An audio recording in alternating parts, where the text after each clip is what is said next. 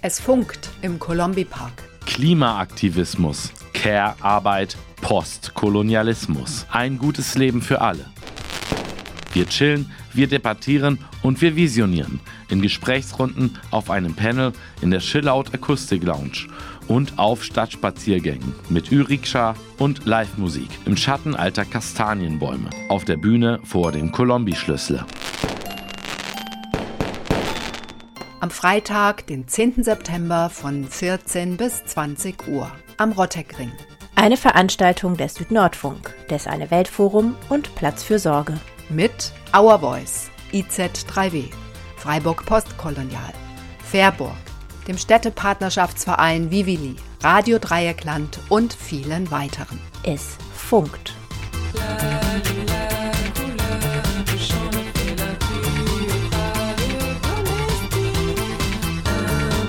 Ihr hört eine Playback-Sendung des Südnordfunk, der IZ3W Magazinsendung.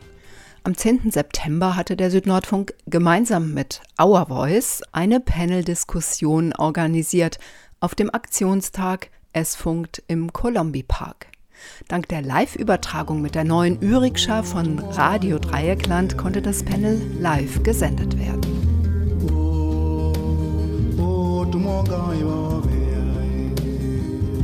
Kalk, Ton und Mondlandschaften. Was hat die Bauindustrie mit dem Klimawandel zu tun und die Klimakrise mit dem kolonialen Erbe? Darum ging es. Ihr hört also nun nochmals, warum die Zementproduktion so klimabelastend ist. Die Journalistin Ruby Traoré schildert auf dem Panel des Südnordfunk den fragwürdigen Umgang von Heidelberg Zement mit der lokalen Bevölkerung. Und die Klimarechtsaktivistin Julika Zuda setzt diese Praktiken in einen größeren Kontext. Sie erklärt, was der Fall von Heidelberg Zement in Togo und die Klimakrise allgemein mit kolonialen Kontinuitäten zu tun haben.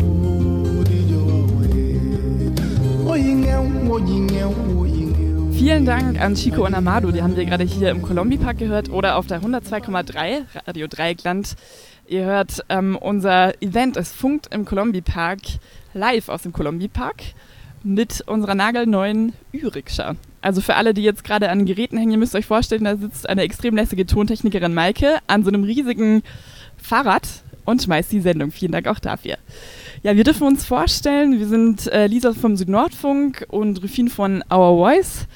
Genau, wir führen euch jetzt durch das Panel, das hier live stattfindet im Park und das ihr eben ganz hören könnt am Radio.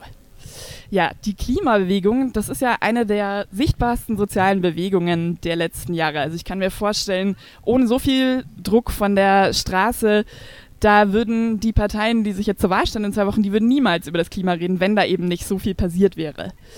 Was aber nicht so sichtbar ist in dieser Bewegung und bei diesem Thema, das ist die Perspektive rassifizierter, marginalisierter Menschen im globalen Norden, aber eben vor allem im globalen Süden. Die Menschen sind am meisten von der Klimakrise betroffen, für die steht nicht die, die Future, die Zukunft auf dem Spiel, sondern da ist die Klimakrise schon ja, eine bombastische Realität, die Lebensgrundlagen hier und heute zerstört. Trotzdem sind besonders nach dem Erstarken von Fridays for Future vor allem eben weiße AktivistInnen sichtbar, wie zum Beispiel Greta Thunberg oder Luisa Neubauer. Die Klimabewegung ist insgesamt recht weiß in Deutschland und BIPOC-AktivistInnen berichten auch von Rassismuserfahrungen. Und genau darüber haben wir auch äh, gesprochen hier mit, mit unserem ersten Gast, hier Julika Zuda. Du hast, glaube ich, auch im Gespräch äh, vorher gesagt, dass ihr da in Heidelberg in der Klimagerechtigkeitsbewegung auch dran arbeitet, aber dass es eine sehr weiße Bewegung bleibt. Genau. Genau, Julika, ich, ich stelle dich mal vor. Du bist Klimagerechtigkeitsaktivistin aus Heidelberg. Da hast du letztes Jahr dein Abi gemacht und dann einen Freiwilligendienst gemacht bei der kirchlichen Arbeitsstelle Südliches Afrika, wo du dich mit sozialer Gerechtigkeit eben im Kontext von Globalisierung und Klimakrise auseinandergesetzt hast. Das vorhin auch erzählt, da ging es auch viel um das Thema, das uns jetzt heute auch bewegen wird, nämlich Ressourcen. In Heidelberg bist du dann auch mit dem Thema Zementindustrie in Berührung gekommen und warst auch äh, Pressesprecherin bei einer Protestaktion gegen Heidelberg Zement in Daimen. Schön, dass du da bist, Julika. Danke sehr. Lisa, du hattest auch schon gesagt, die Klimabewegung, die, ähm, der Kampf um Klimagerechtigkeit wird sehr äh, weiß dominiert, aber mittlerweile ändert es sich auch. Ähm, es gibt Organisationen wie das Black Earth Kollektiv in Deutschland, ähm, für eine, eine Gruppe von schwarzen Menschen, Indigenen und Person of Color, die sich in Leipziger Klimacamp und bei Ende Gelände kennengelernt hatten. Und sie haben eine Gruppe gebildet für ähm, die darauf, also die Gruppe kritisiert vor allem, dass die Geschichte, also dass ähm, Kolonialismus und Klimakrise zusammen gedacht werden sollte. Heute wollen wir auch hier das versuchen, auf äh, Kolonialismus und zusammen mit Klimakrise zu schauen. Und dafür haben wir den konkreten Fall von Zementproduktion in Togo, beziehungsweise die Aktivitäten von Heidelberger Zement und seiner Tochter Fiemel. Heidelberger Cement ist der größte ausländische Investor in der ehemaligen deutschen Kolonie Togo. Mit dem autoritären Regime in Togo steht das Unternehmen aus Heidelberg auf gutem Fuß. Aber die Bevölkerung selbst profitiert nicht davon. Auf lokaler und internationalen Ebene werden deswegen Proteste gegen den Ausbau der Zementproduktion organisiert. Dafür wollen wir jetzt am Anfang mit unserem zweiten Gast, ähm, Ruby Traure. Ruby, du bist ähm, Journalistin, du hast auch zu diesem Thema recherchiert. Du bist eine der wenigen Frauen in Togo, die in Togo als Sportjournalistin und vor allem als Fußballjournalistin da tätig war. Auch hier in Freiburg arbeitest du als Journalistin im Rahmen von Our Voice beim Radio Dreikland. Aber du engagierst dich auch im Kampf gegen Umweltverschmutzung. Du bist Teil der Organisation Association Nature et Développement en Afrique, ANDA e.V., die in Togo und Deutschland aktiv ist und sich den Aktivitäten von Heidelberger Cement einsetzt. Ähm, danke, Ruby, dass du auch hier bist heute. Dankeschön, Rufin. Dankeschön, dass ich hier sein darf. Muss ich erstmal sagen, dass Ruby heute vielleicht auch Französisch manchmal sprechen wird, damit sie sich auch besser ausdrücken kann und ihre, also weil das Thema heute super wichtig ist für sie. Genau, Ruby, ähm, vielen Dank, dass du da bist. Und an dich geht schon die erste, zugegebenermaßen ein bisschen gemeine Frage. Wir haben ja hier das große Vorhaben, Kolonialismus, Klimakrise und die Zementproduktion in Togo zusammenzudenken und zusammenzuführen. Und das wollen wir jetzt, bevor wir auf den konkreten Fall schauen, erstmal so ein bisschen aufdröseln und euch deswegen am Anfang erstmal ganz allgemein fragen, was ist dann überhaupt die Verbindung zwischen Kolonialismus und Klimakrise? Also warum sprechen wir darüber überhaupt? Warum fordern das Klimaaktivistinnen ein? Erstmal an dich, Ruby. Wo siehst du da die Verbindung zwischen Klimakrise und Kolonialismus? Dankeschön, Lisa. Also, comme Rufine l'a dit tout à l'heure, je vais euh, plutôt parler en français euh, pour mieux dire ce que. Danke, Ruby. Ich werde das jetzt übersetzen. Ähm, Kapitalismus und äh, Kolonialismus und Klimakrise haben viel miteinander zu tun. Wenn man über Kolonialismus spricht, spricht man über Ausbeutung, spricht man auch über eine Denkweise, eine Art zu machen, was an anderen übertragen wurde, ohne ihren Einverständnis. Und das wurde in Afrika in, in Togo zum Beispiel gemacht. Und ähm, das hat menschliche Folgen. Une manière de penser, une manière de vivre. Et donc, du coup, quand c'est comme ça, c'est un peu comme si c'était euh, une Exploitation entre guillemets et dans cette exploitation il y a notamment das hat eine Folge davon, dass Menschen vielleicht eine andere Art zu denken oder zu machen eingeprägt wird, aber es hat auch ähm, ganz viele ähm, Folgen auf der Umwelt, weil die neue Macht, die koloniale Macht, auch das ähm, vieles, also vieles machen würde, kann, machen kann in dem Land, ohne auch das Einverständnis von der Bevölkerung und auch, dass es sehr viel auch mit Kapitalismus zu tun hat und Kapitalismus eigentlich auch der Ausgangspunkt von dieser Klimakrise ist. et les changements climatiques qu'on vit aujourd'hui. Parce qu'il faut dire qu'en Afrique, par exemple, c'est le point de départ d'une certaine vie capitaliste. Danke, krasses Gedächtnis, Rufin. ähm, Julika, wie siehst du das? Gibt es da noch was hinzuzufügen? worin besteht für dich so die Verbindung zwischen Klimakrise und Kolonialismus? Ähm, das Wichtigste wurde eigentlich gerade schon erklärt.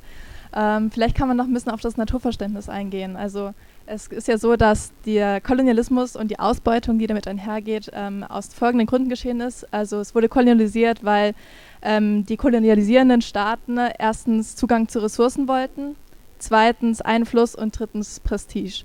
Und ähm, in dem Sinne haben sie das versucht zu rechtfertigen, indem sie eben ähm, rassistisches Denken etabliert haben, geprägt haben, unterschieden haben zwischen zivilisier also zivilisierten ähm, Völkern, zwischen ähm, also und dagegen vielleicht auch Wildheit, Natur ähm, und das eben dieser Begriff von Natur auch ähm, dazu geführt hat, dass sie auch gerechtfertigt haben, dass sie Natur ausbeuten können, dass sie Menschen ausbeuten können und aber eigentlich wurde eigentlich schon alles erklärt. Vielen Dank. Also es geht sozusagen um so Legitimationsstrukturen von Ausbeutung, die ganz viel auch mit Ressourcen zu tun haben. Da werden wir jetzt ja noch viel drüber sprechen. Genau, und auch um ja, mein spezifisches Naturverständnis. Also die Idee, dass man in den globalen Süden zum Beispiel nach Togo kann und dort eine wilde Natur vorfindet, die zivilisiert wird und ausgebeutet. Jetzt müssen wir noch den Zement reinbringen und die Frage geht auch wieder an dich, Julika.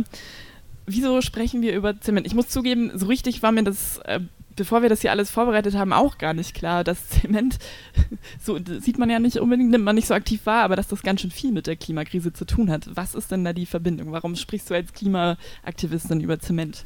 Also Zement, erstmal ganz grundlegend, brauchen wir, um Beton herzustellen. Das ist quasi der Kleber äh, zwischen Sand und Kies, aus dem dann Beton besteht. Und Zement ist der achtgrößte Emittent äh, der menschengemachten Emissionen. Das heißt, ähm, um sich das ein bisschen zu verdeutlichen, der Kontinent Afrika stößt quasi 4% der menschengemachten Emissionen aus. Das, heißt, die Zementindustrie allein ist für das Doppelte zuständig. Ähm, also es gibt verschiedene Gründe dafür, vor allen Dingen bei der Produktionsweise von Klinker. Klinker ist quasi ein wichtiger Bestandteil in Zement. Dort wird Lehm und Ton gebrannt bei 1450 Grad Celsius in so einer Röhre. Das kann man sich vorstellen, die dreht sich die ganze Zeit.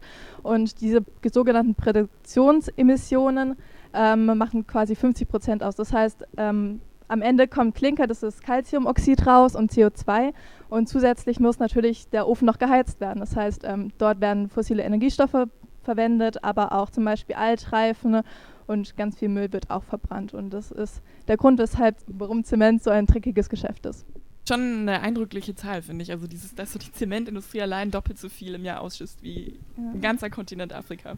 Ähm, dazu kann man vielleicht noch sagen, Heidelberg Zement ist der zweitgrößte äh, CO2-Emittent am deutschen DAX nach RWE.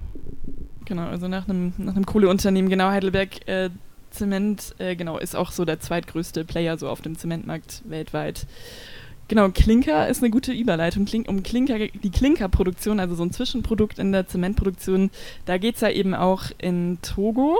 Genau, was wir uns eben ausgesucht haben, um da mal reinzuzoomen, was das eigentlich bedeutet, wenn so koloniale Strukturen eben wiederholt werden und die Klimakrise befeuern und damit geht.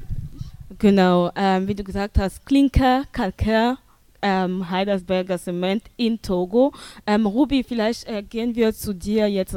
Ähm, was, wie ist denn die aktuelle politische und wirtschaftliche Situation von Togo momentan? Und ähm, würdest du sagen, dass, es, dass die ehemalige ähm, Kolonialmacht Deutschland heute noch einen Einfluss in dem Land hat? Le, le, Togo a été dirigé pendant très longtemps par eh, Nyasimbe Yadema. Togo eh, wird ähm, von der Dynastie, wie Rubi das gerade genannt hat, Nyasimbe. Also Togo wurde lang von ähm, Eyadema Nyasimbe ähm, regiert. Also der war der Präsident bis 2005 ist er gestorben und dann wurde sein Sohn an die Macht ge ähm, gebracht, sein Sohn vor Nyasimbe. Das heißt, seit 50 Jahren ungefähr sind die Nyasimbe an, an die Macht. La population est fatiguée. Also, das heißt, äh, davor haben sie, war äh, Deutschland Kolonialmacht, jetzt kooperiert diese ähm, Regierung mit der ehemaligen Kolonialmacht. Und ähm, das wird natürlich nicht von einem äh, guten Augen gesehen. Das heißt, es ist, wir, wir sind von Kolonialismus in Kooperation ge, äh, gelandet.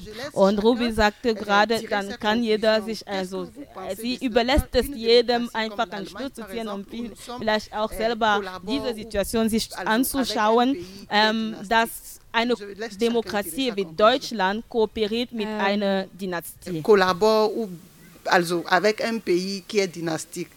Je laisse chacun tirer sa conclusion. Ruby, du hast ja auch als Journalistin in Togo gearbeitet und jetzt hier in Deutschland. Hast du viel über ähm, die Tochterfirmen von Heidelberger Cement berichtet? Erstmal zum Überblick. Was macht Heidelberger Cement überhaupt in Togo? Heidelberg Cement existe depuis environ euh, 40 ans also depuis 84, donc environ 40 ans au Togo. Et donc c'est une société, une multinationale allemande qui fait dans l'exploitation du clinker, du calcaire, du chaux et du sable aussi, parce que c'est un point qu'on oublie de... de Heidelberger Cement ist eine deutsche Multinationale, die ähm, den Klim, also Zementaufbau, also Klinker, Kalkär und Sand auch. Und wenn man sich das anschaut, also es ist so, dass die Bevölkerungen erstmal gedacht hätten, okay, das bringt was Gutes, weil das ist eine Multinationale aus Europa, aus Deutschland und wahrscheinlich ist es gut für ihre, ihre Stadt. Aber wenn man sich zum Beispiel die Stadt Tabligo an, anschaut, ähm, wo die Firma dort ist, dann ähm, gibt es keine Straßen, die dahin führen, dann gibt es keine Schulen, keine Krankenhäuser. Ähm, Im Gegenteil ist es eher negativ auf die Gesundheit von den Menschen, also es wirkt sich negativ auf die Gesundheit von den Menschen. très pauvres. Enfin, il n'y a pas d'infrastructure là où les, les est installé à Tabligo. La ville s'appelle Tabligo. Et pas de structure d'éducation, c'est-à-dire pas d'école, pas d'hôpitaux, also etc. Donc, genau, die Leute werden auch von ihren, also von ihren Wohnungen, von den Orten, wo sie leben, auch vertrieben. Ils sont délocalisés, les populations sont délocalisées, mais pas dédommagées. Genau, die Leute werden vertrieben von den Orten, wo sie wohnen, aber sie werden nicht entschädigt. Genau, du hast gerade auch sehr viel über diese Umsiedlungen gesprochen. Äh, Menschen verlassen, du hast gesagt, okay, sie werden nicht entschädigt. Kannst du vielleicht noch genauer sagen, wie die to Tochterfirmen mit diesen Menschen umgehen? In den Firmen zum Beispiel, was, was machen sie, äh, was erzählen die Leute, die Betroffenen so? Also l'année dernière, euh, en 2019, nous avons organisé euh, une marche de protestation. Ähm, die Situation ist momentan sehr chaotisch in dem Land. Also vor ähm, 2019 wurde hier in Heidelberg hat Ruby mit einer anderen Gruppe, also mit einer Gruppe von Aktivistinnen eine Demo in Heidelberg organisiert und gemeinsam auch mit Leuten in Togo, in Tabligo, auch Leute dort auch Proteste organisiert. Die Populationen sind délocalisées et quand les populations sont délocalisées, naturellement, ils vont dans d'autres localités où ils ne sont pas forcément les bienvenus. Wie wir vorhin gesagt haben, sind die Leute, werden die Leute nicht entschädigt und die wenigen, die entschädigt werden, das ist richtig schlecht. Und viele werden, die Leute, die dann von ihren Orten, Ortschaften vertrieben werden, kommen dann in anderen Ortschaften, wo sie nicht unbedingt willkommen sind und wo dann Konflikte entstehen. Ähm, also es gibt ein großes, also negative Bilanz ähm, davon. Vor, zum Beispiel haben auch viele Leute ähm, verklagt, einzelne Personen, aber das kommt nicht weiter, das steht immer noch vor Gericht, noch nicht vom Gericht, aber das steht noch auf dem Tisch vielleicht irgendwo äh, und äh, wird noch nicht äh, beachtet. Also les enfants ne vont pas à l'école. Et, puis ce qui est vraiment touchant, c'est que et quand tu vas à Tabligo, nous sommes dans le vert mais le verre est carrément poussiéreux en fait, parce que l'exploitation, c'est-à-dire l'explosion l'extraction der Produkte. Viele Leute sind krank, viele Leute beschweren sich. Es ist eine grüne Ortschaft, das heißt, aber momentan sieht es gar nicht so grün aus, weil es ist sehr viel staubig, weil also dadurch, während sie äh, den Zement ähm, austreiben, dann ähm, wird Staub daraus und das kann man auch sehr, also das ist so richtig sichtbar auch. Ähm, genau. Et on peut, on peut dire aujourd'hui avec avec also l'œil que j'ai d'ici, je peux dire que la situation est assez chaotique. Welche, welche sind die Auswirkungen, welche Auswirkungen hat ähm, die Zements- äh, bzw. Klinkerproduktion auf die Umwelt in, in Togo? Josephine, il y a, il y a beaucoup de c'est les conséquences que tu me demandes là, les conséquences mm. de l'exploitation. Also les conséquences sont, sont diverses. Elles sont dans la biodiversité. Tu sais, la sowieso, le, le, notre, also l'écosystème est d'abord dérangé. Äh, wir können den, die ganze Zeit dabei äh, äh, verbringen, diese ganzen Auswirkungen aufzuzählen. Aber sie sind ganz viel. Ruby hat gerade über ihre Kindheit erzählt, wo sie sehr gern erstmal in dem Dorf gewesen ist. Es gab Flüsse, es gab auch ähm, Vegetation, Natur, ähm, Bäume, ähm, Pflanzen. Aber momentan, wenn man da hingeht, ist es alles verwüstet, alles aus ausgetrocknet. Man spricht über die Zerstörung von der La Naturlandschaft, von Raumzerstörung, man spricht über Umwiegung von Menschen, man spricht über Zerstörung des archäologischen Erbes, man spricht auch über, also das ist die Geschichte von Menschen, die da äh, zerstört wird.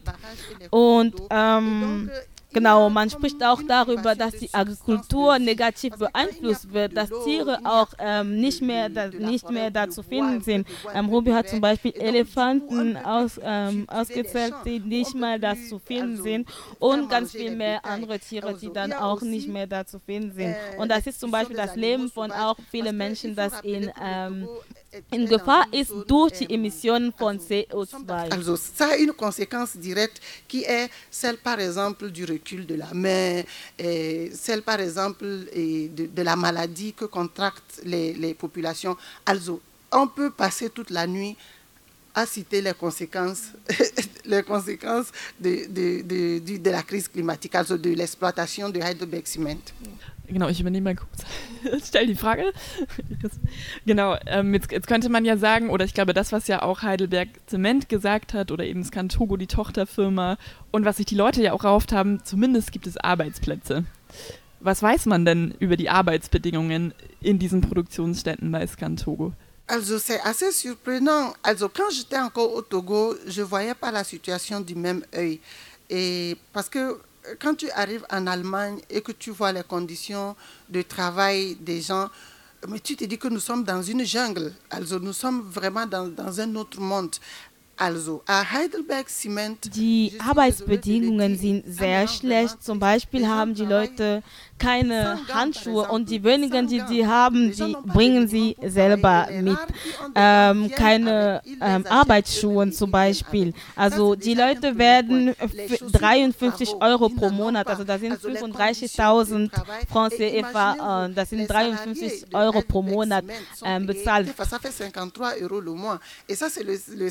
Ça fait 53 euros le mois. Et ça, c'est le, le salaire d'un employé de Heidelberg Cement. Ils sont très mal payés. Also, la main-d'œuvre est d'abord moins chère, mais en plus que c'est moins cher, ils sont mal payés. Et, parce que je pense que dans, le, dans la collaboration entre l'État togolais et Heidelberg Cement, la multinationale, il y a comme euh, un acquis. Also vous êtes chez vous, faites comme vous voulez. Et donc du coup, les employés Genau, und die Leute, die es wagen zu protestieren, sie werden einfach ähm, gekündigt.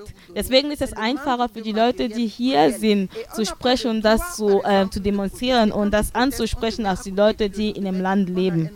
Et donc, c'est pour ça que c'est plus facile pour nous de parler quand nous sommes loin ici que de parler quand nous sommes là-bas dedans. Chaque employé de Heidelberg Cement qui ose dire que je, je, me révolte est renvoyé. Et donc, vous imaginez la suite. Also genau, die Sache mit den, mit den Handschuhen, das ist ja auch wirklich äh, schockierend. Genau, als ich recherchiert habe, habe ich auch gelesen, dass ja beim, bei diesem Abbau, bei dieser Zementproduktion, da werden ja auch zum Beispiel Schwermetalle und andere giftige Stoffe frei. Davor könnte man sich eigentlich schützen. Wenn man sich aber eben nicht schützt, ja, löst das sogar Erkrankungen aus wie Krebs, aber auch chronische Atemwegserkrankungen. Du hast jetzt, äh, genau, wir kommen jetzt zur, zur letzten Frage in diesem Teil zu, zu Heidelberg Zement. Du hast äh, gerade gesagt, äh, die Regierung sagt, macht, macht wie ihr wollt, so. Ihr, ihr könnt tun, was ihr wollt in, äh, in diesem Unternehmen. Was ist denn die Verbindung zwischen diesem Regime von Fuf Nassing B und Heidelberg Zement? Ich glaube, Heidelberg Zement ist ja seit 1984 äh, in Togo, das heißt auch noch zu der Zeit von Gnassingbé Eyadema, also diesem Militärdiktator in Togo. Wie sind denn die, die Verbindungen zwischen Heidelberg Zement und dem Regime? Also, qui dit Heidelberg Cement dit le régime. Also, parce que pour, pour exister au Togo, il faut être l'ami du régime. Si tu n'es pas l'ami du régime, c'est n'est pas sûr que tu, tu, puisses, tu puisses investir au Togo. Et donc, du coup. Äh, das Verhältnis zwischen ähm, die Regierung von Fornia Simbe und äh, Heidelberger Cement ist äh, sehr gut. Ähm, man kann sogar sagen, dass sie sehr gut befreundet sind, weil ähm, solche Kooperationen laufen eigentlich mit der Regierung dadurch, dass die Profite, die sie machen, direkt an der Regierung profitiert. Das wird an der Regierung gegeben. Die Bevölkerung hat nichts davon. Ähm, man spricht auch über so eine korrupte, eine korrupte ähm, Regierung, wo also Geschäfte nicht einfach offengelegt werden für alle, sondern einfach auf freundschaftlicher Basis einfach gegeben werden an den Leuten, die ihnen mit ihnen einfach ähm, kooperieren und nicht unbedingt ähm, ja nicht unbedingt offen für alle. Organiser le pays, mais Dans ce cas, dans le cas de Heidelberg Cement, je pense qu'il y a une caisse spéciale à la présidence de la République où bon, on reverse les dividendes de Heidelberg Cement. Donc ne me demandez pas comment ça se passe, ça se passe très bien. Das heißt, Genau, die haben ein gutes Verhältnis und sie profitieren voneinander, aber die, ohne die Bevölkerung. Ja, vielen Dank, Ruby, für diesen, ja, für diese sehr plastische Darstellung von dem, was da passiert in Togo und was Heidelberg Zement äh, dort macht mit seinem Tochterunternehmen.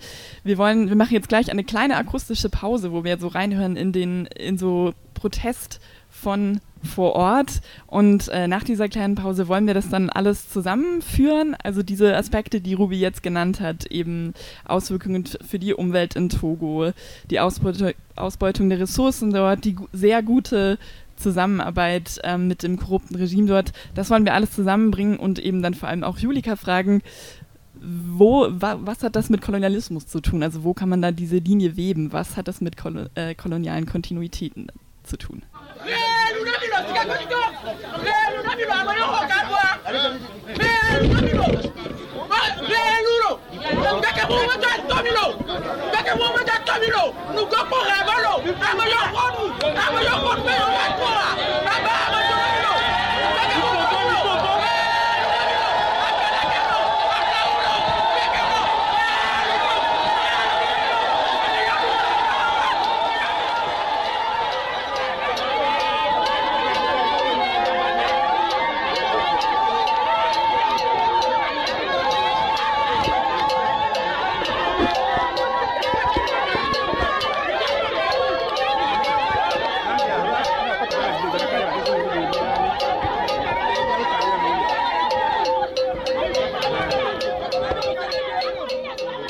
Ja, ihr habt die Proteste, diese eindrücklichen Proteste gehört aus Togo ähm, gegen eben die Ausbeutung des Kalksteins dort durch das Unternehmen Heidelberg äh, Zement. Dort, ja, da mussten die Leute eben weg von dem Land, in dem sie gelebt haben, in dem sie auch von Ackerbau irgendwie leben und wurden zum Teil nicht richtig entschädigt vom Konzern. Ich weiß nicht, Ruby, ich glaube, du hast äh, das rausgesucht. Möchtest du noch mal kurz äh, erzählen, was wir da gerade gehört haben? C'était là euh, une protestation, also des c'était une révolte, disons. Ja, das war eine Demo von den Bevölkerungen, die ähm, ähm, in Tabligo, Sigakong und Degbe ähm, auch demonstriert haben, um dann eine Entschädigung zu bekommen, weil sie wollten eine Entschädigung bekommen dafür, dass sie von ihren Ortschaften vertrieben wurden. Ils ont eu cette révolte où vous entendez les cris, les chants, les désespoirs, also c'était un peu ça. Ihr hört uns hier auf RDL Live aus dem Columbia Park. Wir sprechen über die Klimakrise und Kolonialismus und wollen über diese Verbindung sprechen, eben am Beispiel von Heidelberg Zement in Togo, das uns gerade Ruby erklärt hat. Jetzt wollen wir sozusagen vom konkreten Beispiel wieder ein bisschen rauszoomen und das Ganze mit Julika vor allem eben einordnen. Also das, was wir jetzt da eben ja, Niederschmetterndes gehört haben, eben aus Togo. Was hat das jetzt mit Kolonialismus zu tun? Oder wie kann man jetzt hier sagen, das sind koloniale Kontinuitäten, die sich da zeigen, eben an den Praktiken von Heidelberg Zement in Togo? Ähm, ganz allgemein, ein Konzern wie Heidelberg Zement würde es nicht geben, gäbe es die Kolonialisierung nicht oder hätte es die Kolonialisierung nicht gegeben. Ähm, wir haben hier wieder Strukturen, dass ein deutsches Unternehmen in ein Land im globalen Süden geht und dort für Ausbeutungen und Leid von Menschen verantwortlich ist. Und ähm, Heidelberg Zement nimmt, ähm, wie wir jetzt gehört haben von Ruby, auch durch ähm, äh, Gelder auch Einfluss auf die dortige Regierung und damit ähm, auch auf die Bevölkerung und wie gesagt ähm, bringt dort nur Leid. Und das ist leider erinnert leider sehr an ähm, Zustände, die es während der Kolonialzeit gab. Vielleicht kann man da auch diesen Begriff Corporate Capture mit reinbringen. Also Corporate Capture beschreibt eben, wie ein Konzern wie Heidelberg Zement Einfluss ähm, auf Politik nimmt, sei es durch Lobbyarbeit, sei es durch Sitz in internationalen Gremien oder sei es eben durch Korruption, aber eben gegen das Interesse der lokalen Bevölkerung handelt. Ähm, ein anderes Beispiel zum Beispiel ist, dass Heidelberg Zement auch oft anbringt, dass sie ja nur Gutes tun würden für die Bevölkerung, ähm, deren Gebiete sie quasi ausbeuten. Und das ist hier ganz deutlich nicht der Fall. Welche Rolle spielen dabei äh, oder welche Rolle spielt dabei jetzt der Umgang mit Ressourcen sozusagen oder mit diesen Ressourcenströmen zwischen globalem Norden und globalem Süden? Inwieweit kann man da von der kolonialen Kontinuität sprechen? Ähm, die ganzen Gewinne, die Heidelberg Zement macht, gehen an die AktionärInnen und die Vorstände äh, von Heidelberg Zement. Also wir haben wieder einen Ressourcenfluss quasi von den oder Geldfluss von den Ländern im globalen Süden in den globalen Norden. Das heißt, der Reichtum, der eigentlich in diesen Ländern vorhanden ist und der von der Bevölkerung dort genutzt werden sollte, ähm, wird leider ausgebeutet und geraubt. Ich fand das spannend am Anfang, als wir euch beide eben gefragt haben, was die Verbindung ist zwischen Klimakrise und Kolonialismus. Da bist du, Julika, auch eingegangen auf diese Vorstellung von Natur, die eben ganz stark hier in Europa von so kolonialen Denkmustern geprägt ist. Wo kann man da auch den Anknüpfungspunkt sozusagen setzen bei dem Beispiel jetzt? Ich kenne mich jetzt mit der togoischen Kultur leider nicht so aus, aber zum Beispiel ähm, in Java gibt es, ah, ich habe den Namen leider vergessen, übersetzt heißen sie ähm, die freundlich Gesinnten auf Deutsch. Ich suche gleich nochmal den Namen raus, ich habe ihn mir aufgeschrieben.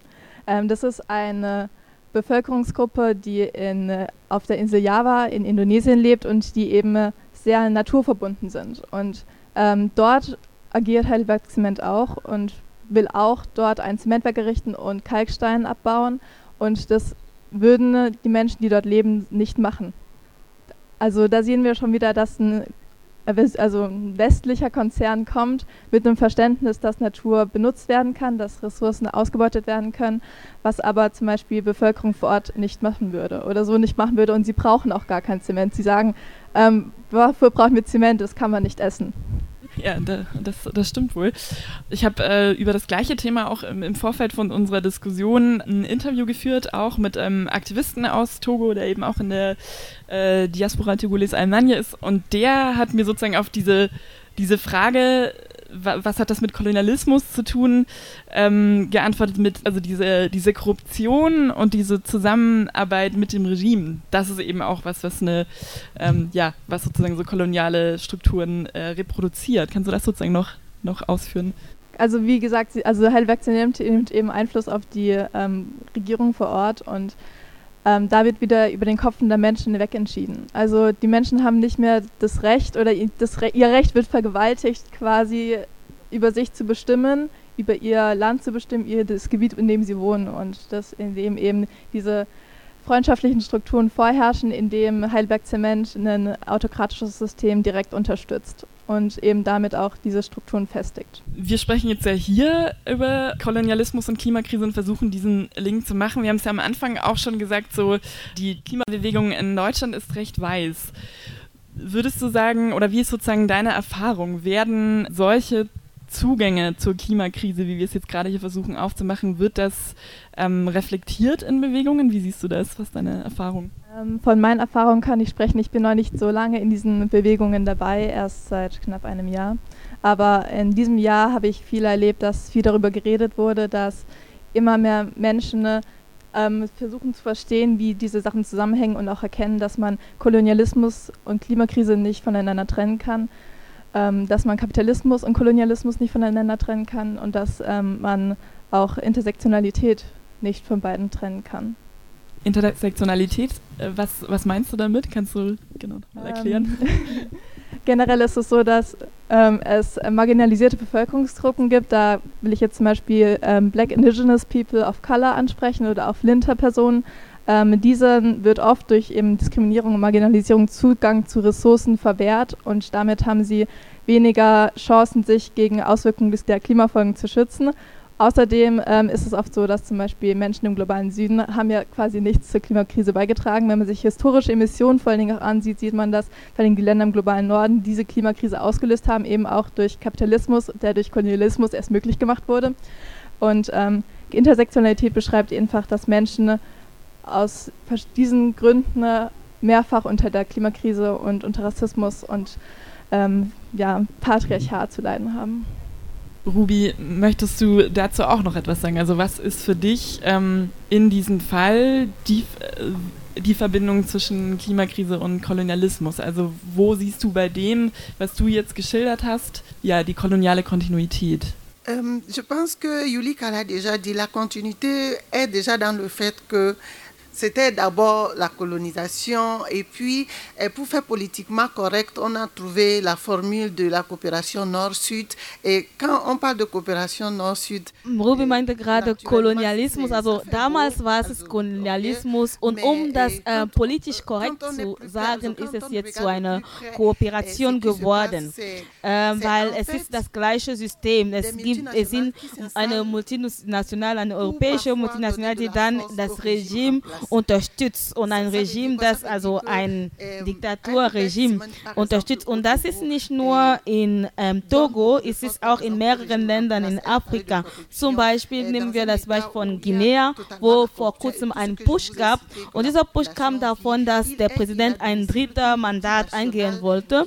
Und davor, ähm, kurz davor war er wohl in Frankreich, ähm, in Deutschland hat er Angela Merkel getroffen, ähm, danach in Frankreich und ähm, wo noch, also vielleicht erst auf Tournee in Europa und danach hat, genau, und dann auf einmal kündigt er an, okay, der macht ein drittes Mandat. Und da fragt man, fragt sich die Bevölkerung immer wieder, genau, werden diese ganze Kooperationen oder diese ganzen äh, Verträge untereinander mit koloniale, ehemaligen kolonialen Märkten zusammen gemacht. Und das ist das, was man auch weiterhin sieht in den multinationalen, die dann in diesen mehreren Ländern auch implantiert sind und einfach die Länder ausräumen, ausräumen ausbeuten. Emmanuel Macron en France pour une visite d'amitié. Bon, deviner un peu. Et donc, c'est un peu ça. Quoi. Il y a, cette coopération cache des choses qu'on n'ose pas dire. Also, je ne veux pas dire que c'est une continuité de la colonisation, mais je vais dire, je vais être un peu plus soft pour dire que c'est quelque chose qui condamne et la population et qui nous condamne parce que nous avons des, des Probleme communs en fait. Also offiziell eine Kooperation zwischen multinationalen Unternehmen im globalen Norden und ja, diktatorischen oder autoritären Regimen, äh, zum Beispiel in Westafrika.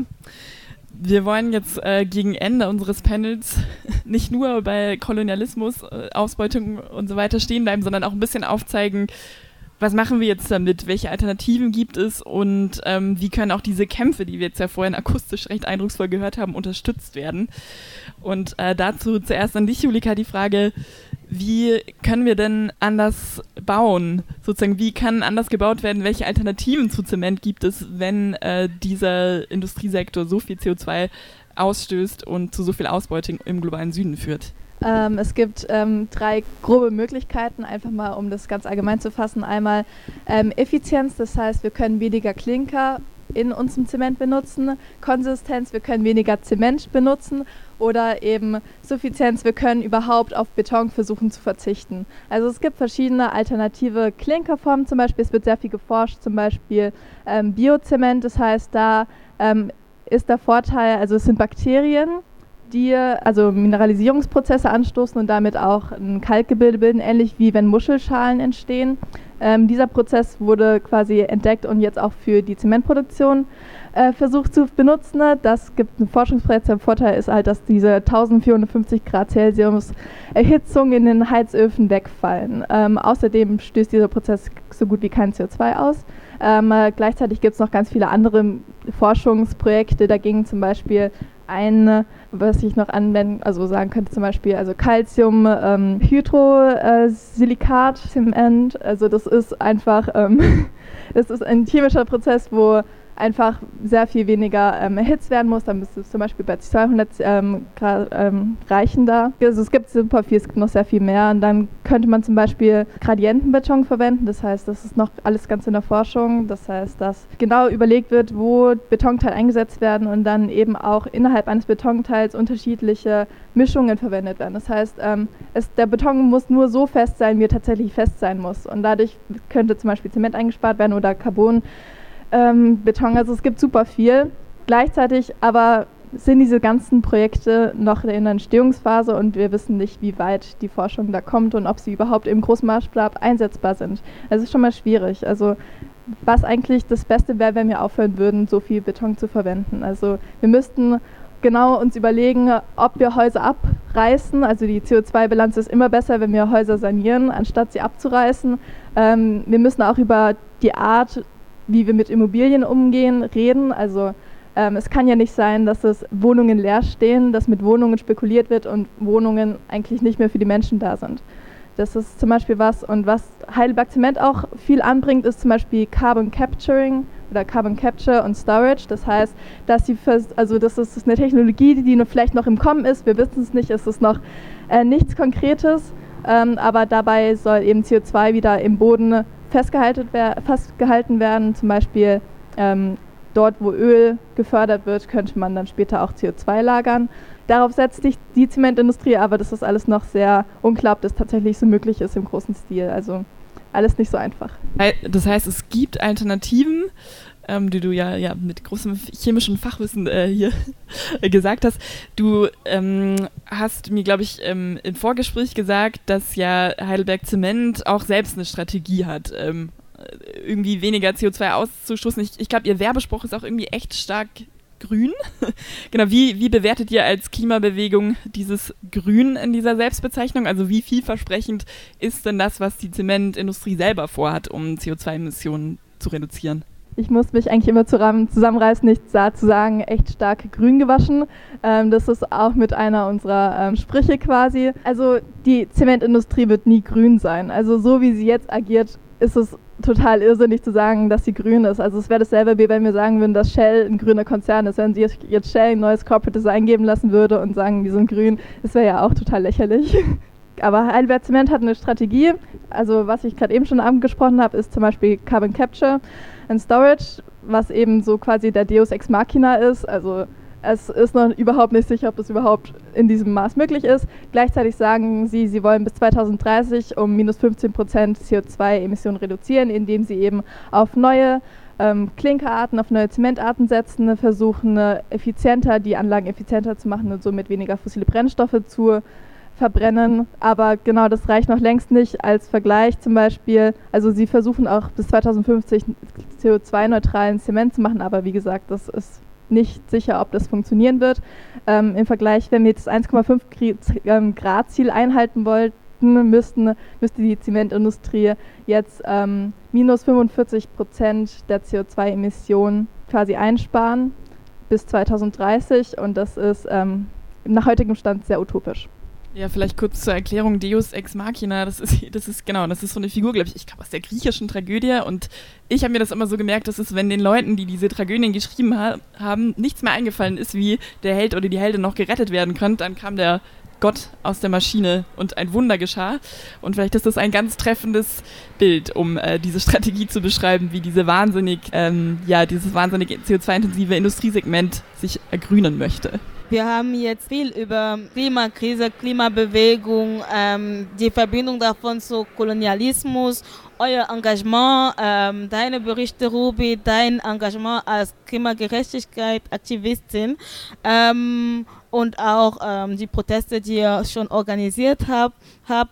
Ähm, was können jetzt die Zuhörerinnen also und das Publikum jetzt tun, um ähm, die Proteste oder euer Anliegen zu unterstützen? So, ähm, die Frage geht erstmal an dich, Ruby.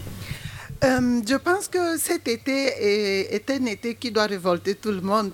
C'est un été qui nous a amené des Inondations et, et ça c'est... Der, der, Sommer, der Sommer dieses Jahres sollte eigentlich vielen ähm, ärgern, ähm, also geärgert haben, weil äh, wir haben sehr viele Überflutungen gesehen und ähm, das ist ja die, die Zeit, wo wir uns ärgern, wo wir laut werden sollen, wo wir wirklich unsere Wut zeigen sollen und dann diese Alternativen, die Julika vorhin auch ähm, genannt hat, dass wir diese äh, einsetzen, also dass wir die Macht haben, dafür dazu zwingen sollten, diese Alternativen zu, ähm, zu nutzen. Das heißt, wir sollen uns jetzt einfach ärgern, unsere Wut einfach laut schreien, laut sagen. Par exemple. Et donc, je pense que on doit s'énerver einfach. On s'énerve et puis on gronde et puis on sort. Und an dich, Julika, geht die gleiche Frage. Was sollen wir tun? Was soll das Publikum tun? Was sollen die Zuhörer tun jetzt, um es zu unterstützen? Also ich kann mich Ruby auch hier wieder total anschließen. Ähm, geht auf die Straßen, wenn euch irgendwas auffällt. Es muss nicht unbedingt um die Zement gehen, sondern wenn euch irgendeine Ungerechtigkeit auffällt, schreit es laut in die Welt, erzählt anderen Menschen davon. Erzählt den Menschen von Zement, was das für Auswirkungen hat. Erzählt ihnen von Kolonialismus und erzählt ihm von den ganzen Kämpfen, denn eigentlich alle sozialen Kämpfe, alle ökologischen Kämpfe sind eigentlich, gehören eigentlich alle zusammen, denn Genau, es, gehör, es, gehört alles zusammen. Ein schönes Schlusswort. Vielen Dank an euch beide, Julika und Ruby für die, ja, für die kämpferischen Worte und für den äh, Einblick in dem, was da in Togo geschieht. Wir bedanken uns auch bei allen, die hier auf der Wiese im Kolombi-Park zugehört haben und äh, allen an den Radios bei Radio Dreieckland. Ähm, genau, wir machen hier eine Live-Übertragung von der Hörbar und dem Aktionstag Es funkt im Kolombi-Park. Rufin und ich, Lisa, wir bedanken uns, dass ihr zugehabt für das Panel und bis zum nächsten Mal.